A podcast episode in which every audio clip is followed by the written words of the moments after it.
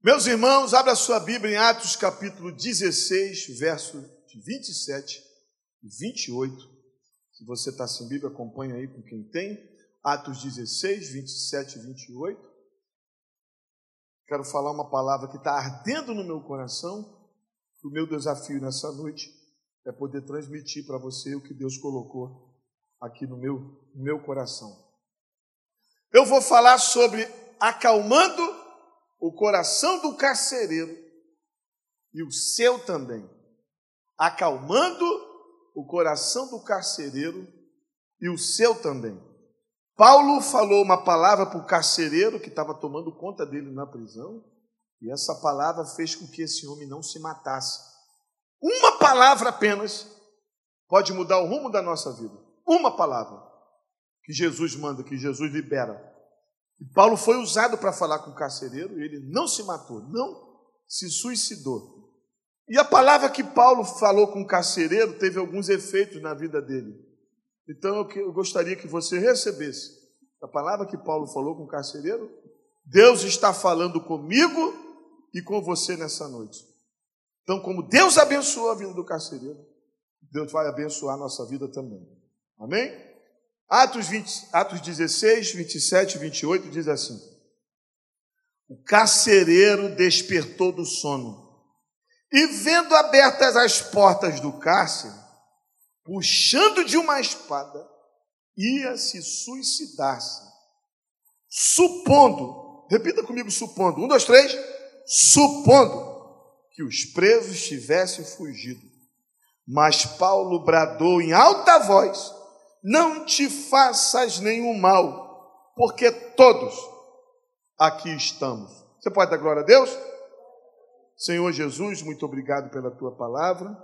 Eu quero te louvar por este momento, pelos irmãos que estão aqui nessa noite, nos abençoa e nos unja em nome de Jesus. Amém. Meus irmãos, sempre que você lê um texto, é muito bom que você leia o contexto que você está lendo. Essa história do carcereiro, se tinha um carcereiro, é porque tinha alguém preso. Tinham vários presos e Paulo e Silas estavam presos também. E se tinha alguém preso, aconteceu alguma coisa.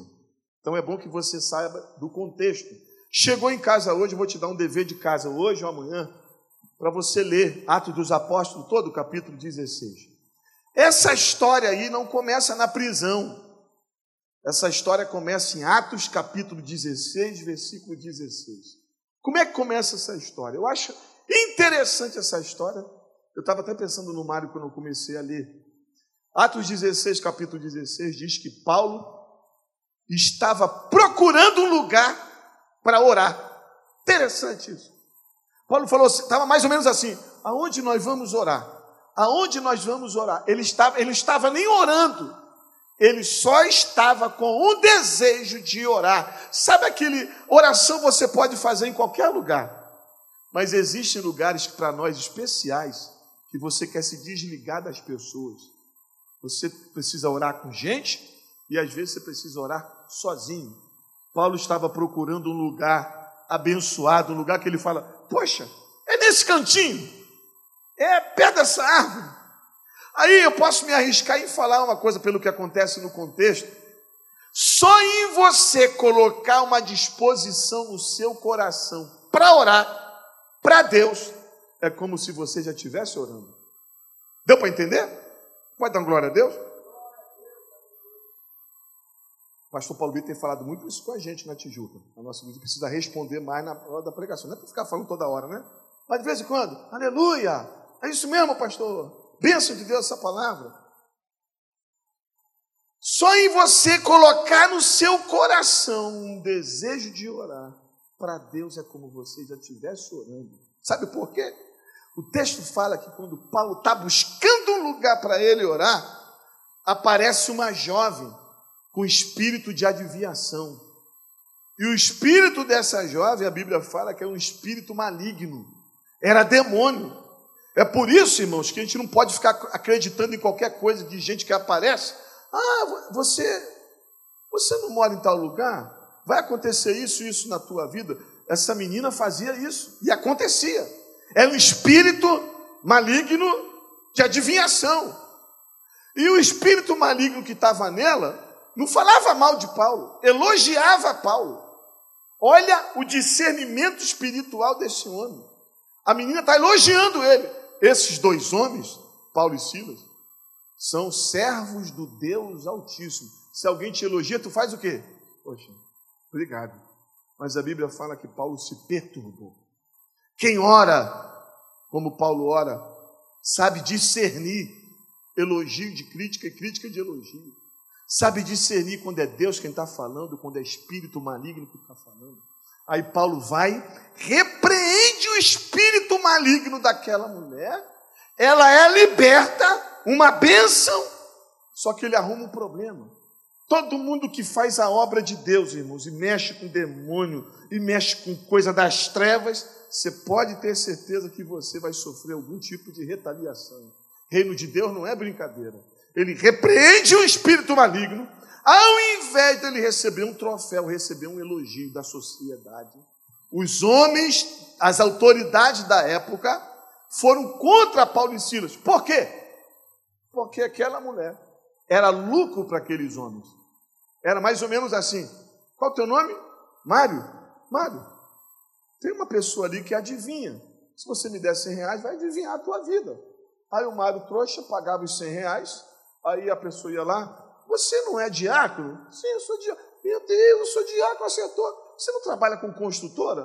Trabalha. Você não mora perto do Rio Sul? Mas acertou tudo. É, qual o problema? O diabo sabe onde você mora, sabe quem você é, só não sabe o que você pensa e não pode dar um futuro para a sua vida, mas sabe. Aí o Mário perdia o dinheiro. Aqueles homens lucravam com quem? Com o espírito maligno que estava naquela mulher. Quando Paulo repreende o demônio, o demônio sai da mulher, o espírito de adivinhação faz o quê? Vai embora. O espírito de adivinhação indo embora, aqueles homens não ganham mais dinheiro. Paulo arruma problema com ele. É isso que acontece quando a gente ganha alma para Jesus. Satanás não fica satisfeito conosco. Quando a gente prega o evangelho, quando você vai na rua evangelizar as pessoas. Aqueles homens pegam Paulo e Silas e levam Paulo e Silas até as autoridades. Eles dão uma coça, rasgam as vestes de Paulo e Silas, dão uma coça naqueles dois, eles ficam todo, todos feridos Aí começa a história do carcereiro. Eles pegam aqueles dois homens, Paulo e Silas, cheios de Deus, e colocam na mão do carcereiro. Está aqui, ó.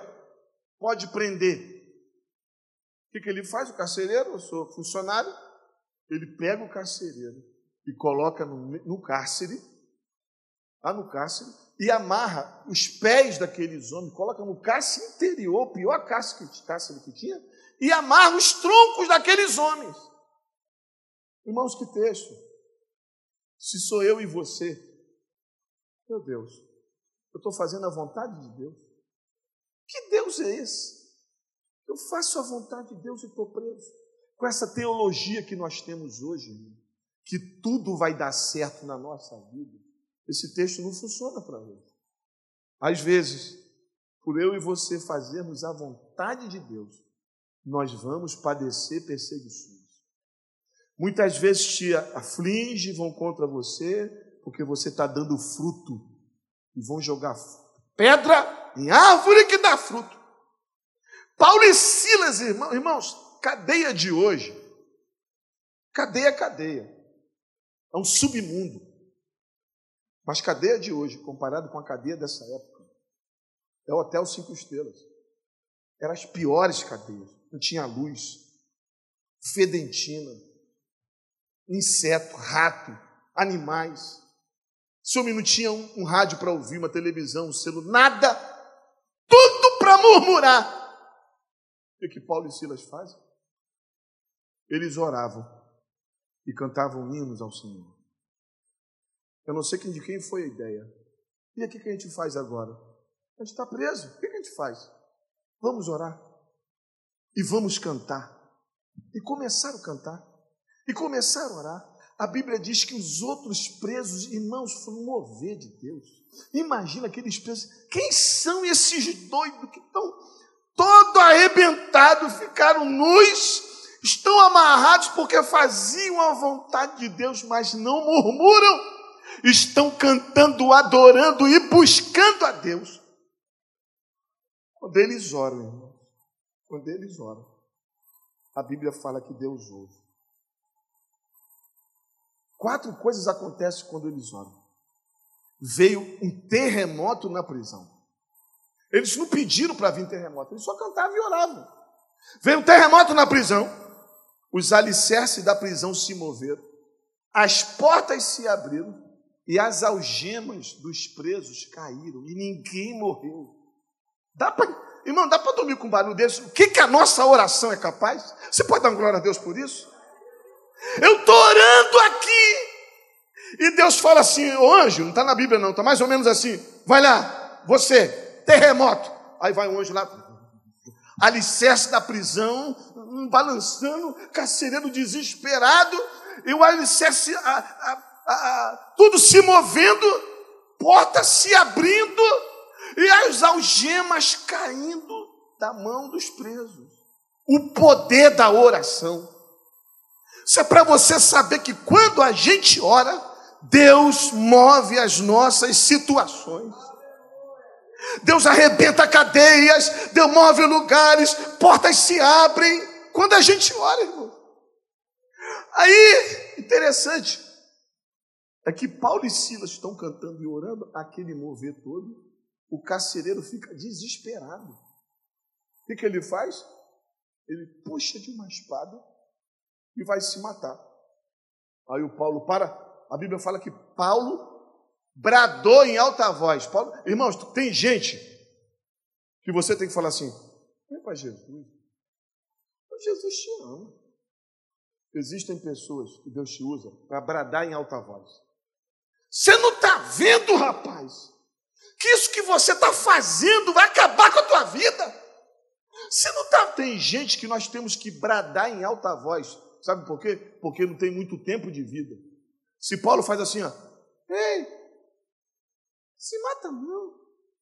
Por favor, o cara se matava. A Bíblia fala, Paulo falou assim, ó, e Paulo bradou em alta voz: Não te faças nenhum mal. Ele foi, desceu a espada e não morreu. É isso que eu quero falar com você.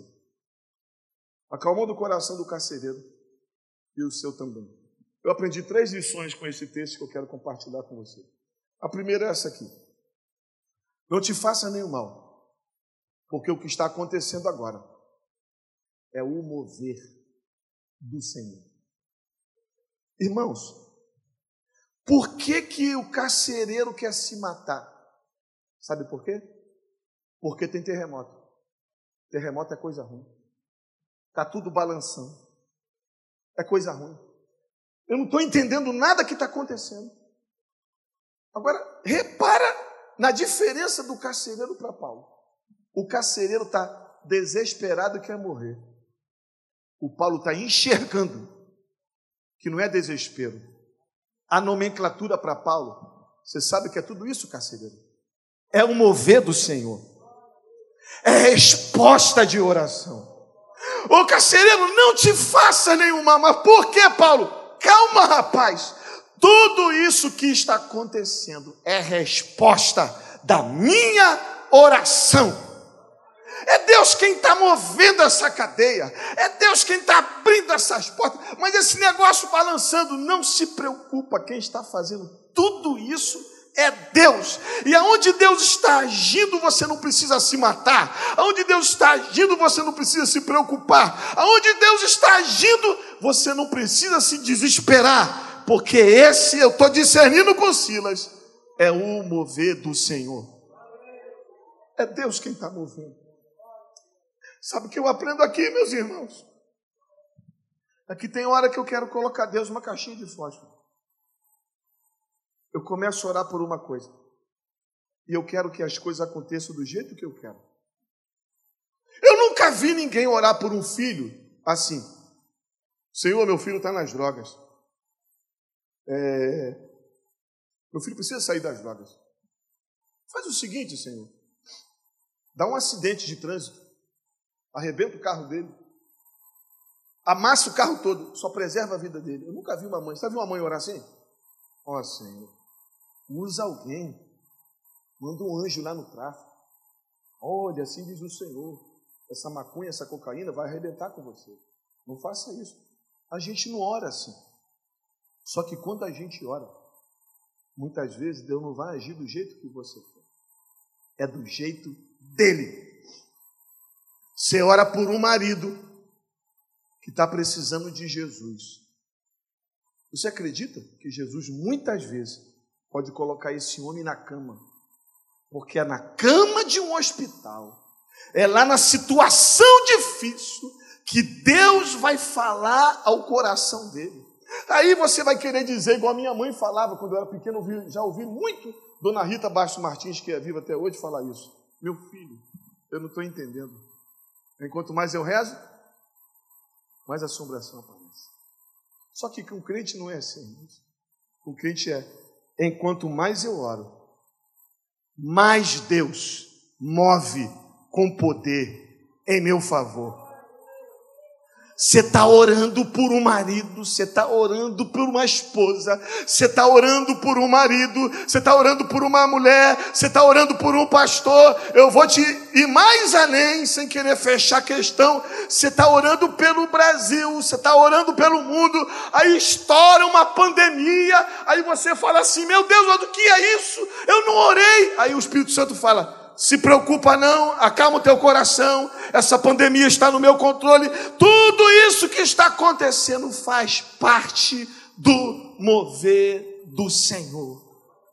Isso acalma o meu coração, irmão. Acalma o meu coração. Porque quando eu oro, eu falo. Aí alguém pergunta para mim: e aí, pastor, como é que Deus vai fazer? Eu não tenho essa resposta. Eu só tenho uma resposta que Deus vai fazer. Mas como ele vai agir, eu não sei como ele vai agir. Você pode pedir para Deus abrir uma porta e Deus fecha. Você pode pedir para Deus fechar e Deus abre. Você pode pedir para Deus matar e Deus faz viver. Sabe por quê? Porque os meus caminhos, diz o Senhor, são maiores do que os seus caminhos. Carcereiro, não te faça nenhum mal. Por quê? Isso aí é mover de Deus. Deus faz terremoto. Deus faz eu me surpreender com algumas coisas. Ah, esqueci o nome daquela menina, Gina, que foi daqui, que era do Data Show. Você ficou no lugar dela? Raquel. É, eu botei o apelido dela de ovelhinha. Raquel. Pastor, me ajuda a orar pelo meu pai. Por que, Raquel? Meu pai não quer saber de igreja, meu pai está assim, meu pai está assado. Não reclamando do pai, mas falando das atitudes do pai. Pastor, meu pai. Pastor, meu pai, meu pai, meu pai, meu pai, meu pai. Aí eu falei, tá bom, Raquel. Aí depois ela me manda um zap. Tinha um carro todo amassado em Caxias. Todo. Sabe aquele carro que vira sanfona? Todo. Pastor, olha esse carro, tem uma benção para te contar. Eu, benção, Raquel? É, pastor, uma benção. Olha esse carro. Meu Deus, quem estava aí? Ela, meu pai. Teu pai? Mas qual foi a benção? Duas bênçãos. Deus deu livramento de morte para meu pai. Meu pai estava nesse carro e nada aconteceu com ele. E a segunda, por causa desse livramento, o meu pai reconheceu que era Deus falando com ele, que ele precisava voltar para os caminhos do Senhor. Ele voltou para Maranata de Caxias, voltou para Jesus e se batizou no começo desse ano. É um mover de Deus, irmão. Acalma o teu coração. Quando alguma coisa aparentar que está dando errado, não olha para o que está acontecendo. Olha para as mãos daquele que é poderoso para fazer coisa que você não entende, mas eu creio é Deus quem está fazendo, é o Senhor quem está movendo. Operando Deus, ninguém pode impedir. Aí, o que, que acontece? Eu acalmo meu coração. Você pode glorificar Jesus, irmão? Segundo, não te faça nenhum mal, porque o que você está supondo não vai acontecer. Se você ler comigo o versículo 27, diz assim: que o carcereiro queria se matar supondo, na revista atualizada a palavra é essa, supondo que os presos tinham fugido. Eu estou achando que os presos vão fugir. Então tem que me matar. Eu vou Gostei. Eu vou morrer. Eu estou supondo. Olha as coisas que esse homem poderia supor. Primeiro, eu cuido de preso, preso foge. Para estar tá preso naquela época, ou tinha que ser como Paulo e Silas, ou ladrão ou assassino. Se eu estou tomando conta de ladrão e assassino, as autoridades mandaram eu tomar conta, e esses homens fazem, come, saem e cometem algum assassinato, de quem a sociedade vai cobrar? De mim. Eu estou supondo que os presos saíram, saíram e já estão fazendo coisa errada lá fora. Eu estou arrebentado com a sociedade. Segundo, as autoridades vão me matar. Terceiro, se não me matar, eu perdi meu emprego. Concorda comigo? Olha quanta coisa ele está supondo. O que a Bíblia fala? Paulo fala assim: não te faças nenhum mal, porque nós, eu e Silas, e todos os presos, todos nós, estamos aqui. Nada, já vou falar esse milagre aí, nada do que você está pensando vai acontecer. Para de pensar coisa ruim, cara. Não se mata por causa disso. Os presos estão aqui. Deixa eu abrir aqui um parênteses e falar para você o que, que eu acho que os presos não fugiram. Por que, que eu acho? Irmão, se coloca no lugar dos presos. Estava pensando isso agora à tarde. Eu estou preso na cadeia, estou doido para fugir. Só que entra dois doidos na cadeia, cheio do Espírito Santo, cantando aleluia e glória a Deus, o outro orando, entrando no mistério, aleluia, falando em língua. A Bíblia fala que os presos escutaram. Os presos olhando assim, mas os caras são doidos. Aí estão orando ali a Deus. O que, que vai acontecer? Aí eles estão orando. Aí começa, uhum, terremoto. Uhum. Ah, irmão, você já orou por uma coisa acontecer, aí a coisa começa a acontecer, como é que você fica orando? É isso mesmo, Senhor, né? Você vai repreender um demônio. Você não sabe se a pessoa está endemoniada. Aí você sente que está. Aí você ora. O demônio começa a estribuchar. O que, que você faz? Sai em nome de Jesus. Tu fica com moral. Né? Cura mesmo, Jesus. Você está orando para Deus avivar a igreja, aí começam a falar em língua ali, outra ali, aquilo te emociona. E vai lá, Senhor, aviva mesmo, batiza. Eu creio. E quando Paulo está orando e cantando, a prisão faz assim. Aí Paulo olha assim, Deus, faz Jesus, faz Jesus, balança mesmo Jesus, balança, balança. Eu vou morrer, eu estou orando, Jesus está fazendo, vai me segurar. Aí uma porta abre, abre mesmo Jesus, abre cadeias vão caindo. Isso, Senhor, vai libertando geral. Aí os presos, eles estão orando. Irmão, tu ia fugir? É ruim. É Roger, é Hollywood, é Babalu três vezes. Você ia ficar assim, fugir não, cara. Meu, o Deus que fez isso, se a gente foge, pega a gente, vamos ficar pianinho. Está tudo na mão de Paulo. Paulo é um, um líder espiritual. Fique em paz. Não suponha o que você está pensando. Todos nós aqui estão. Eu estou vendo a cara dos presos assim. Todo mundo aqui, todo mundo aqui. Deus está fazendo milagre, irmão. O Deus que quebra a algema, que faz a algema cair e porta abrir, é o mesmo Deus que coloca no coração dos presos para ficarem naquele lugar. Não sai ninguém. Eu aprendo com esse carcereiro, irmãos que a nossa mente ela é terrível para pensar coisa ruim. Tem coisa que você está supondo que vai acontecer, mas não vai acontecer. Eu quero ministrar isso no teu coração para acalmar o teu coração nessa noite. Eu não, eu não criei essa mensagem no meu coração. Eu não copiei essa mensagem de ninguém. Deus me visitou essa semana. E eu sei que eu estou falando. Como ministro de Deus, eu quero ministrar isso no seu coração. Acalma o teu coração. Acalma o teu coração. Não viva daquilo que você está supondo que vai acontecer, mas viva de tudo aquilo que Deus já falou que vai acontecer na sua vida. Não viva daquilo que você está pensando, e nem que você está com medo. e nem daquilo que talvez nem vá acontecer mas viva de tudo aquilo que Deus falou que vai acontecer na sua vida. O médico chega para mim, aqui o exame, minha irmã, minha filha, aqui o exame. Que é isso, doutor? Você está com câncer.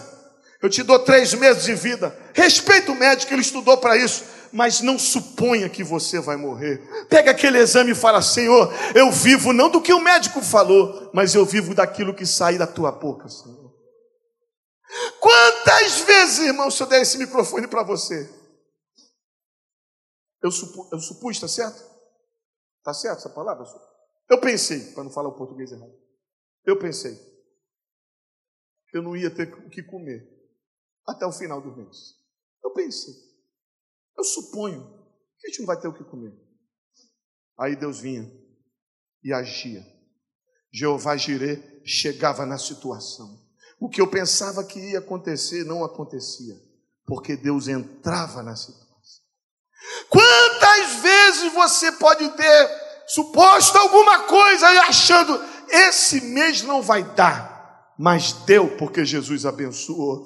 Quantas vezes você achou que ia morrer e Deus livrou. Quantas vezes você achou que ia perder o emprego e Deus não deixou? Não viva daquilo que você está supondo, mas viva daquilo que Deus está falando com você. Então é bom que nessa noite você saia daqui, irmãos, com essa palavra, como se fosse uma profecia no seu coração. Eu entrei na casa do Senhor hoje, achando que vai acontecer, e achando que ia acontecer. Quantas pessoas, irmãos, eu tenho ouvido nesse tempo? Francisco foi um, e outras tantas, talvez não tenha acontecido contigo você está vivo, você não morreu ainda, pode acontecer. Quantas pessoas disseram assim: a pandemia chegou, eu vou ser mandado embora. Teve aumento de salário. A pandemia chegou, vai acontecer isso. Mas Deus entrou com providência divina nas mãos eu sei que você e eu temos motivo nessa noite para agradecer a Deus, irmãos, para adorar Jesus. Aquilo que eu pensava que ia acontecer, a minha mente estava cheia de coisa ruim, ou coisa ruim, irmãos, é a nossa mente, quando ela começa a ficar longe das coisas de Deus, quando eu começo a não ler Bíblia nem orar, eu começo a supor coisas ruins. Ah, eu vou cair em depressão, ah, eu vou morrer, ah, isso vai acontecer. Aí o apóstolo Paulo vem dizer tudo que é bom, tudo que é de bom grado, tudo que é perfeito, tudo que é amável, tudo que é poderoso, tudo que é de milagre, nisso pensai. Ocupa a sua mente com as promessas de Deus. Eu ministro sobre a tua vida, irmãos, essa tua preocupação Deus está tomando hoje nas mãos dele. É por isso que a Bíblia diz: Aquietai-vos e sabei que eu sou Deus. É por isso que a palavra de Deus não vos inquieteis com coisa alguma. Olha como é que fica a nossa cabeça pensando no futuro. Pelo que comeremos, pelo que nos vestiremos ou beberemos. Aí o Senhor Jesus fala assim: calma, aquieta o teu coração, porque o vosso Pai Celestial sabe que você precisa de todas essas coisas. Você pode dar um aleluia, irmão? Aleluia. Crente não vive por aquilo que ele anda supondo. Crente vive pelo que Deus fala da vida dele. E Deus tem ministrado coisas no seu coração nessa noite, irmão. Deus tem ministrado coisa na sua vida nesses dias. Não é porque eu estou pregando, você tem lido Bíblia e você tem orado, o Espírito Santo tem colocado coisa no seu coração e essas palavras vão se cumprir. Ô carcereiro, não se mata não, carcereiro. Se mata não.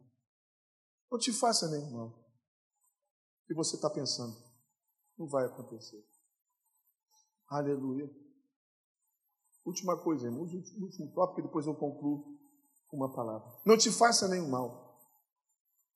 Porque você pode fazer, olha que coisa interessante, uma desgraça.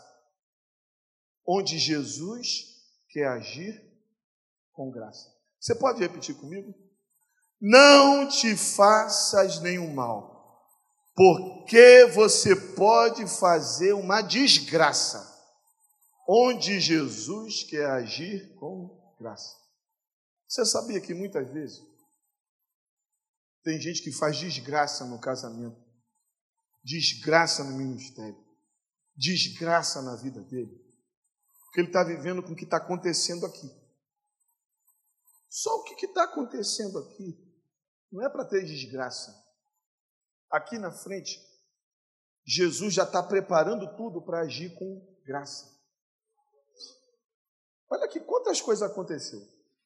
Só nesse tópico aí, bota ali primeiro. O carcereiro queria dar um ponto. Eu, eu vou falar o seguinte assim, ó. Eu vou, eu vou falar para a gente treinar bem legal. O carcereiro queria dar um ponto final, mas a graça de Jesus deu um novo começo. Aí você fala assim: é a graça de Jesus, tá bom? Vou falar isso quatro vezes. O carcereiro não queria dar um ponto final? Não queria se matar? O que, que Jesus fez? Salvou a vida dele. Então ele queria dar um ponto final, aonde Jesus queria dar um novo começo. Vamos lá? Vocês vão falar, é a graça de Jesus. O carcereiro queria dar um ponto final, mas a graça de Jesus deu um novo começo. Olha a segunda coisa. O carcereiro queria se matar, mas a graça de Jesus queria lhe batizar. Ele queria se matar. A Bíblia fala no versículo 33 que ele se batizou. Irmãos, é a graça de Jesus. Terceiro, o carcereiro queria reunir a família no cemitério. Lê o versículo 34. Mas a graça de Jesus reuniu a família em volta da mesa. Aleluia. É a graça de Jesus. Irmãos, aquele homem se mata, ia ser uma tragédia. Ninguém ia trabalhar, ninguém ia votar, ninguém ia passear. Todo mundo ia para o cemitério. Ele ouviu Paulo, a Bíblia fala no verso 34, que todos da sua família estavam reunidos na mesa. É a graça de Jesus. Às vezes uma pessoa quer se divorciar, se separar, uma tragédia. A pessoa quer matar, quer fazer justiça com as próprias mãos. Mal sabe ele que a graça de Jesus quer restaurar toda a sua família. E o último, vai lá, Galber, o carcereiro traria para sua casa uma grande tristeza, mas a graça de Jesus, versículo 34, trouxe grande alegria. Fala comigo, é a graça de Jesus. Fale de novo, é a graça de Jesus. É a graça de Jesus. Não te faças nenhum mal, porque você pode fazer uma desgraça, aonde Jesus quer agir com graça. Eu fico imaginando aqui com meus botões, quantas pessoas nesse mundo, quantas pessoas nesse mundo, porque não tiveram espírito para esperar Deus agir. Ao invés de contar testemunhos, contaram desgraças na sua vida se ela tivesse a mente de Cristo, se ela pudesse discernir o que Deus estava fazendo, elas não estariam no mundo hoje, estariam num púlpito seriam pastores. Elas não estariam largadas por aí, elas estariam ministrando louvor. Elas não estariam bebendo, se drogando, seriam diáconos. Sabe por quê? Porque não viram, não perceberam. A graciosa, deixa eu ser até redundante, a graciosa graça de Jesus. Jesus é gracioso. Você pode ver a tragédia que for, você pode ver o terremoto que for, mas eu queria que nesta noite o Senhor colocasse colírio nos teus olhos, para você parar para perceber assim. Eu não sei como, mas a graça de Jesus ainda pode agir aqui nessa situação. Não está ali não. Vindo para cá, o Senhor me deu isso no meu coração. Obrigado, tá, Glauber? Glauber usou o slide bem legal. Mas eu quero encerrar falando quatro coisas, quatro ou cinco coisas, de atitude do carcereiro que a gente pode tomar. Primeira coisa do carcereiro aqui. O carcereiro ouviu uma palavra e obedeceu. Ele só saiu dessa situação porque ele ouviu uma palavra e obedeceu. Não te faças nenhum mal. Ele desceu a espada. Tem gente que estava ouvindo palavras até hoje não obedece. Não bebe mais não. Sai dessa droga. Para com essa propina. Sai desse pecado. O carcereiro ouviu uma palavra e obedeceu. Segundo, se você ler o versículo, fala assim: o carcereiro, quando ouviu, ele obedeceu, ele fala assim: ó, me dá luz. A Bíblia fala que quando Paulo acendeu a luz, tá ali, me dá luz. Quando Paulo acendeu a luz, ele entrou. Aí ele pôde discernir o que estava acontecendo. Ele viu Paulo, ele viu Silas, ele viu os presos. Você está numa situação que você não entende, pede luz que Deus vai dar. Jesus, o que, que eu estou fazendo aqui nessa situação? Eu, eu, eu, vou fazer uma tragédia, eu vou. Me dá luz! Ele pediu luz e ele se humilhou.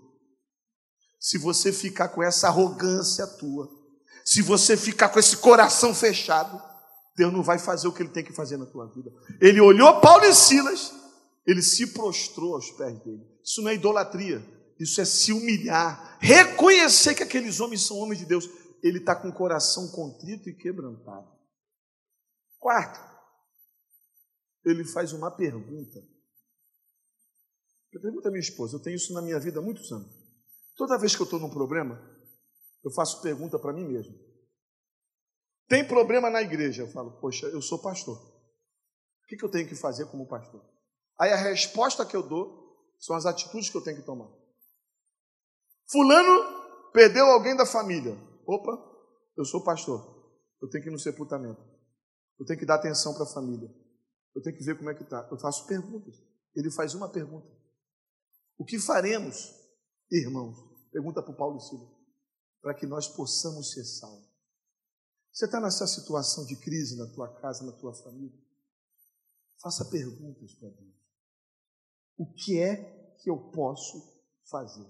Ele fez pergunta: O que nós faremos? Aí eu encerro falando isso aqui, que é lindo, irmão. O que, que Paulo respondeu? Crê. Crê no Senhor Jesus e será salvo. Tu e a tua casa. Vamos lá, irmão. O que Paulo mandou ele fazer? É simples ou é muito difícil? Simples. Simples. O que é que eu tenho que fazer? Se ele tivesse em algumas igrejas, eu não vou falar o nome, Paulo responderia assim: O que você tem que fazer?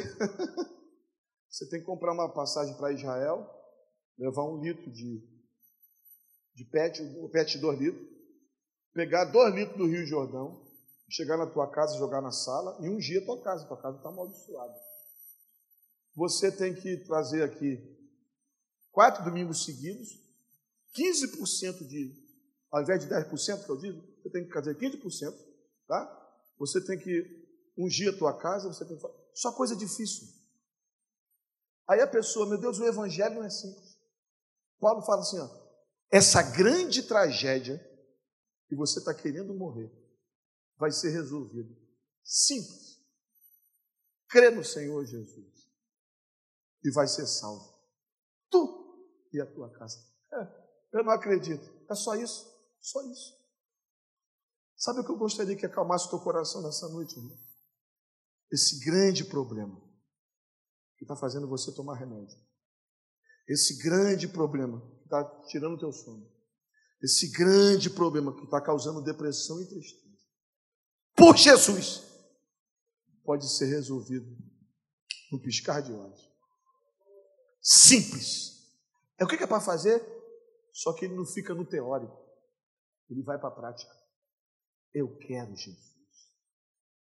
Foi batizado, carcereiro, e toda a sua casa. E o texto vai terminar dizendo: e todos em volta da mesa creram em Deus e tiveram não pouca, mas grande alegria grande alegria. Com Jesus é assim, um grande problema, uma grande situação, uma montanha, tanta perturbação. Eu crendo em Jesus, Jesus pode transformar a maldição em bênção. Eu quero orar com você nesta noite.